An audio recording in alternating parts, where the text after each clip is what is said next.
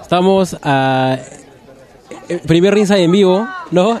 Este medio dudoso, con muchas opiniones este, encontradas. Pero, pero eso todavía, eso ya, ya lo escucharon en, en el reporte del catch. Ahora vamos a ver qué, qué, qué, qué, qué puede decirnos la gente del evento Patria Extrema del Nox, la nueva orden extrema. El evento ha acabado hace minutos y estamos aquí con... Con José. ¿Qué tal? ¿Qué te pareció la- todas las luchas, el evento en sí? Eh, estuvo muy bueno, sí estuvo realmente bueno el evento, sobre todo la última pelea de cuatro esquinas estuvo fatal realmente, Tu- hubo muchos spots muy muy buenos, muy llamativos.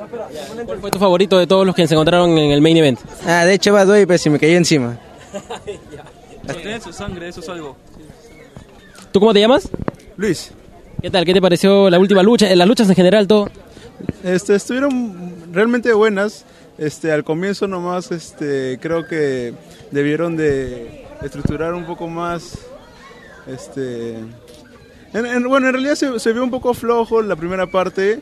Eh, de la mitad para adelante empezó a mejorar bastante. También es otra cosa que me molestó un poco, fue este que la producción más que nada, porque entraron los luchadores sin música, sin saber este los nombres, quién era, no sabía, claro. literalmente no sabía quiénes eran y bueno, al, bueno, al final estuvo interesante por la lucha que estuvo realmente buena, lleno de momentos muy violentos y peligrosos y bueno, que nada, Te vas con un buen recuerdo.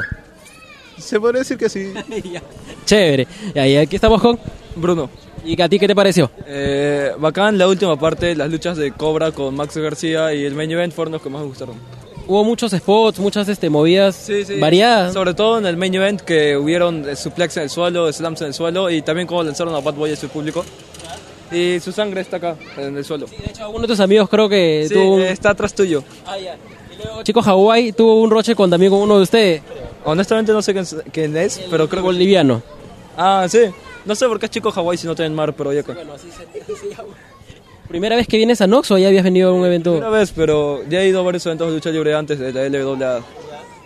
Y este, eh, contento? sí, el evento me dejó una buena impresión, sobre todo al final, porque al inicio no me gustó mucho porque se notaba una mala desorganización, algo así.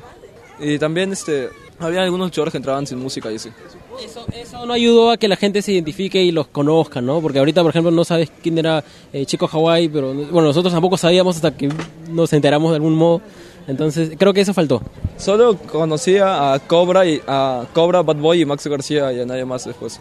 Pero hay, hubieron algunas movidas que sí me gustó, como al final, el que ganó la última lucha que estaba vestido de negro, Daikan. Sí, este, su shooting press corriendo, la Spanish Fly del tercer, co- del tercer corner y su, cor- y su corkscrew moonsault. Esas movidas sí me gustaron. De hecho, creo que fue uno de los que tuvo movimientos más variados en toda la... Sí, en todo, todo, en todo el evento fue el que tuvo más movidas. Bueno, entonces, si es que hay algún otro evento de Nox, probablemente te encontremos ahí. Ya. Chévere. Chao. Gracias.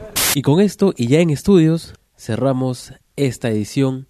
No sin antes recordarte que puedes encontrar, compartir o recordar este episodio como mullet.pro slash rs004. Por ahora, el siguiente evento de lucha libre en el país es Tierra de Campeones 3 y se va a desarrollar el día 27 de agosto en la Casa de la Cultura de San Miguel. Así que dejaremos Ringside durante un par de semanas y regresamos luego del evento más grande de Generación Lucha Libre.